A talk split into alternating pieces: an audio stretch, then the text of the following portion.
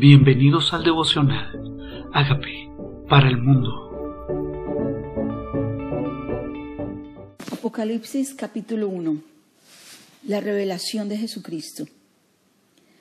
La revelación de Jesucristo que Dios le dio para manifestar a su siervo las cosas que deben suceder pronto y la declaró enviándola por medio de su ángel a su siervo Juan que ha dado testimonio de la palabra de Dios y del testimonio de Jesucristo y de todas las cosas que ha visto. La palabra Apocalipsis significa revelación, o sea, si hay algo oculto, es algo que se revela, que, que se pone en evidencia. Dice, fue Dios quien se lo dio para manifestarle todo lo que va a suceder. Es no debe producir temor si es Dios el que lo revela porque es Dios quien le revela esta palabra a Juan, que da testimonio de Jesucristo, de lo que ha visto. Es muy importante que nosotros demos testimonio de lo que hemos visto, de lo que hemos experimentado. Pues Juan no escribe este pasaje, este, este libro de Apocalipsis de segunda mano, es de su propia revelación, de su propia experiencia con Dios. Dice, bienaventurado el que lee y los que oyen las palabras de esta profecía y guardan las cosas en ella escritas porque el tiempo está cerca. Aquí habla de bienaventurado, feliz, entendido, dichoso, el que oye y la guarda.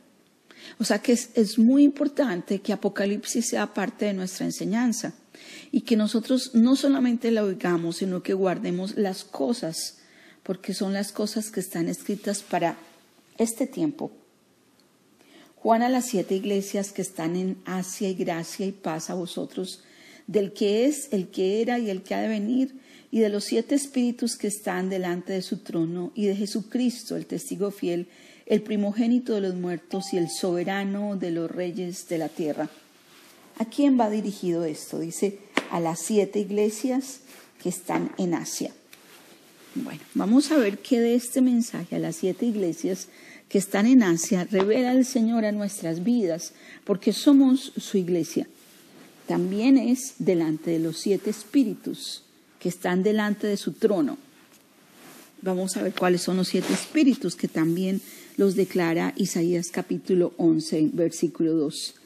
Del primogénito de los muertos y del soberano de los reyes de la tierra, o sea, de Jesucristo, soberano de los reyes de la tierra. Cuando tengas temor al rey, cuando ores por el rey, recuerda que Jesús es rey de reyes y ese está por encima de todos los reyes de la tierra. Dice, al que nos amó, no al que nos va a amar, al que ya nos amó, al que lo mostró, al que lo evidenció por su muerte, al que nos amó y nos lavó de nuestros pecados con su sangre. Es un hecho determinado, declarado. Lo único que necesitamos es confesar, pero la sangre de Jesucristo está dispuesta. Él nos amó y nos lavó con su sangre y nos hizo reyes y sacerdotes para Dios su Padre, alza la gloria e imperio por los siglos de los siglos. ¿Sabías que no simplemente murió por ti? No solamente resucitó, no solamente te lavó, sino que te hizo rey y sacerdote. O sea que la nueva identidad que tenemos en Jesucristo y lo que Jesucristo ganó por nosotros en la cruz no es solamente redención, sino que una vez que nos libera nos hace reyes y sacerdotes. ¿Qué hace un rey si no hacer justicia? ¿Y qué hace un sacerdote si no representar delante de Dios, representando al pueblo? Eso nos hizo para Dios y por eso la gloria es para Él. No viene de lo que nosotros hacemos, sino de lo que Él hizo para nosotros. Aquí que viene con las nubes y todo ojo le verá y los que le traspasaron y todos los linajes de la tierra harán lamentación por Él. Sí, amén. Aclara, vienen las nubes.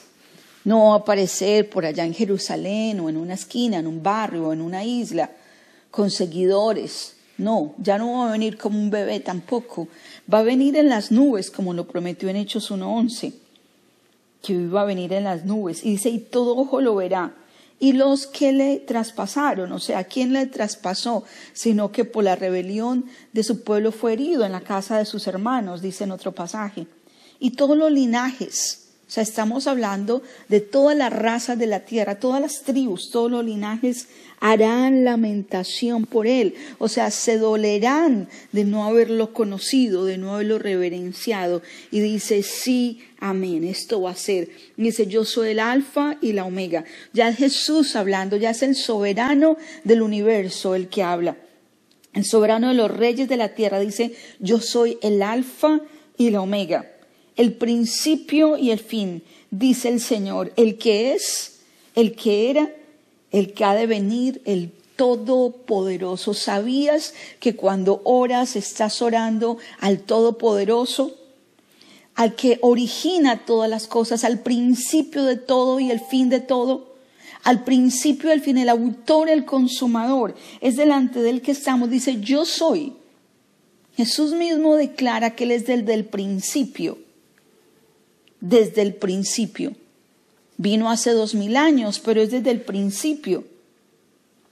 Dice el alfa, el omega, el principio, el fin, el que es. El que es, hoy es para ti lo que tú necesites, tu paz, tu fuerza, tu seguridad, tu salvación, tu redención. Él es. Él era, estaba en el pasado y es el que ha de venir. Va a venir. Estamos esperando su venida, el Todopoderoso. Yo, Juan, vuestro hermano y copartícipe vuestro en la tribulación, en el reino, en la paciencia de Jesucristo. Y aquí aclara quién es Juan. Primero, Juan es mi hermano. Dios no me llama a orarle a Juan, ni a pedirle a Juan. Aquí dice, yo soy tu hermano. No me dice, ponme velas o, o inclínate delante de mí. Dice, copartícipe hermano. Copartícipe en qué? En la tribulación, en el reino, en la paciencia de Jesucristo. Estaba en la isla llamada Patmos por causa de la palabra de Dios y del testimonio de Jesucristo. Por causa de Dios, por causa de su palabra. A veces pensamos nosotros, lo único que nos cuesta a nosotros por causa de su palabra es hablarlo, opiniones de otro, o rechazos, o tal vez alguna mirada, o que nos excluyan de ciertos círculos por amar su palabra o vivir conforme a ella. No él estaba excluido, exiliado en una isla por causa de esta palabra, del testimonio eh, de Jesucristo. Dice, yo estaba en el Espíritu en el día del Señor. ¿A qué se refiere estaba en el Espíritu? Pues estaba en conexión directa con el Espíritu Santo. No estaba enfocado en las cosas de la tierra y es donde debemos conectarnos nosotros, estar en el Espíritu, estar ungidos, estar en revelación, estar alumbrados, estar con, el, con la luz alerta, con la unción eh, enfocada, con todos nuestros sentidos espirituales abiertos, dice, en el día del Señor, o sea, en sábado. Y oí detrás de mí una gran voz como de trompeta que decía, yo soy el alfa y la omega, el primero y el último. Escribe en un libro lo que ves y envíalo a las siete iglesias que están en Asia, a Efeso, Esmirna, Pérgamo, Teatira, Sardis, Filadelfia y la Odisea. Yo tuve el honor de poder visitar algunas de estas iglesias en Turquía. Estuve en Éfeso, en Esmirna. Él escribe a las iglesias que estaban ahí. Y lo tremendo de estos lugares es que en el día de hoy no, no, existen congregaciones ni ministerios grandes, pero a través de esos lugares salió la expansión de la palabra de Dios al resto de la tierra. Dice, escríbele a ellas. Dice, y me volví para ver la voz que hablaba conmigo y vuelto, vi siete candeleros de oro, y en medio de los siete candeleros a uno semejante al Hijo del Hombre, vestido de una ropa que llegaba hasta los pies y ceñido por el pecho con un cinto de oro.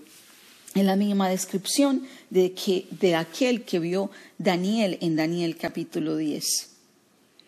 Una túnica blanca, un cinto como de oro. Su cabeza y sus cabellos eran blancos como blanca lana, como nieve, sus ojos como llama de fuego, y sus pies semejantes al bronce bruñido, refulgente como en un horno, y su voz como estruendo de muchas aguas. Aquí no nos está mostrando a un Jesús caído, ensangrentado o en una cruz, o como un bebé. No es un niño ni es un mártir en este momento. Es un glorioso Jesús. Es un resplandeciente Jesús. Es un Jesucristo que luce como rey, luce celestial. Su apariencia es una apariencia que merece adoración. Su voz poderosa como estruendo de muchas aguas. Tenía en su diestra siete estrellas, y de su boca salía una espada aguda como de dos filos, y su rostro era como el sol cuando resplandece en su fuerza. Él merece adoración, Él merece que nos arrodillemos, Él merece que nos postremos. Dice, y cuando le vi, caí como muerto a sus pies. Y Él puso su diestra sobre mí, diciéndome, no temas, yo soy el primero y el último, el que vine, el que vivo, estuvo muerto, mas he aquí vivo por los siglos de los siglos. ¿Cómo es Él? No quiere que tema. Siempre en estos encuentros, como lo hizo con Daniel, Daniel sintió temor. Él le dijo igual, no temas, no temas. Dios no quiere que ante su presencia temamos, pero que de su presencia sí le reverenciemos y nos aclara que es el que estuvo muerto y vive. Y no simplemente vive, vive por los siglos, vive hoy cuando nos arrodillamos delante de Él, vive hoy cuando le alabamos, vive hoy cuando oramos, cuando leemos su palabra, está aquí con nosotros. El que estuve muerto, pero aquí vivo por los siglos de los siglos. Amén y tengo las llaves de la muerte y del Hades. No es Pedro, es él. Tengo las llaves de la muerte y del Hades. Escribe las cosas que has visto y las que son y las que han de ser después de estas.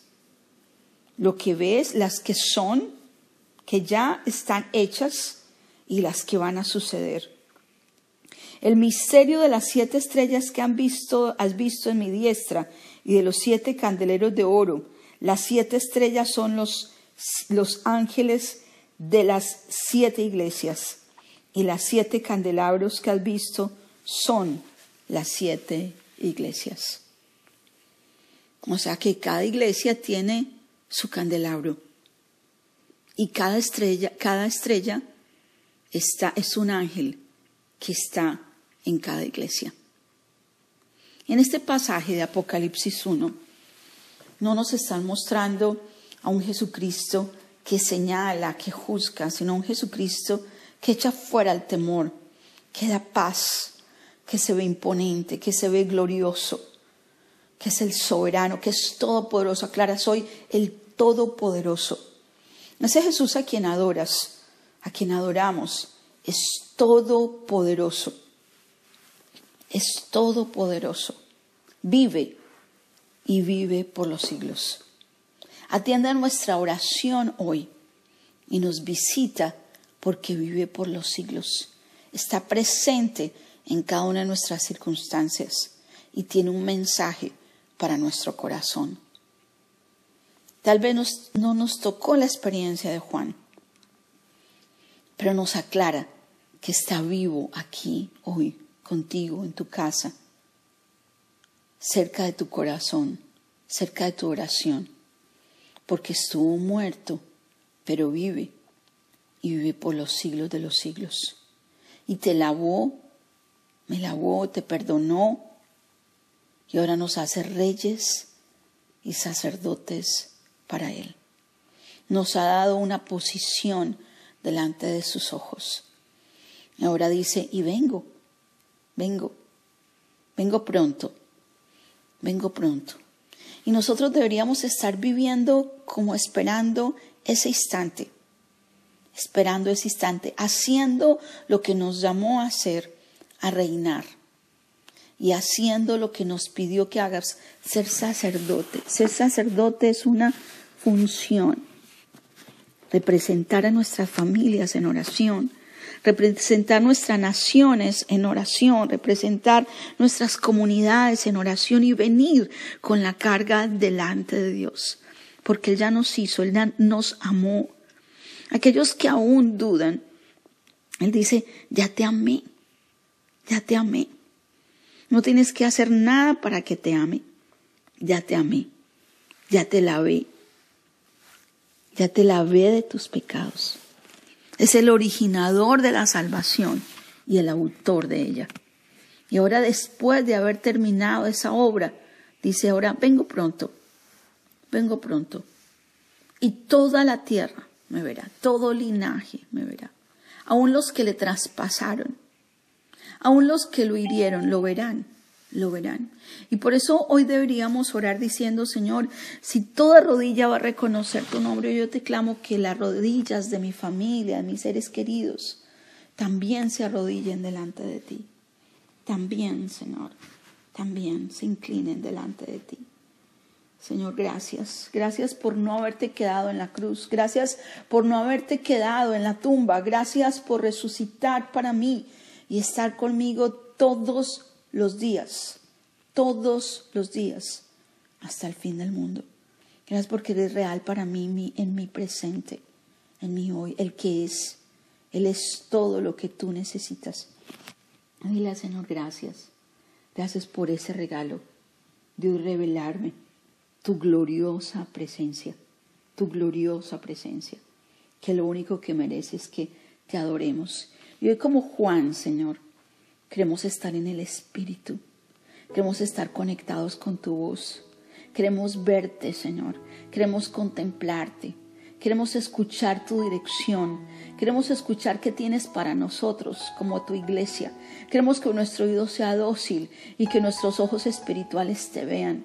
Señor, como Juan queremos estar en el Espíritu hoy en el día del Señor porque este es el día que tú hiciste para que nos gocemos y nos alegremos delante de ti, para oír la voz del Santo, Señor, para que escuches la voz de su boca y para que hagamos su voluntad. Gracias, Señor. Dile, Señor, yo te adoro.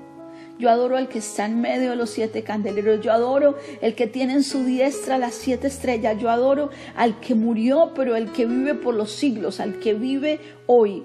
Hoy adoro a ese que vive no tengo la imagen de un Dios muerto y quiero tener la imagen gloriosa de un Señor Jesucristo, que es Rey de Reyes, que es el soberano de los reyes de la tierra y quien merece mi adoración. Hoy te pido que eches fuera cualquier temor que haya en cualquier corazón y que tu presencia de amor que me ama incondicionalmente, de ese amor eterno, llene cada corazón. ¿Qué tal si le afirmas tu señorío? ¿Qué tal si le dices, tú eres mi Señor? Hoy reafirmo tu Señorío, reconozco que tú eres mi Señor y que tú eres mi Salvador. Te pido que hagas de mí la persona sana y libre que tú quieres que yo sea. Gracias por entrar en mi vida.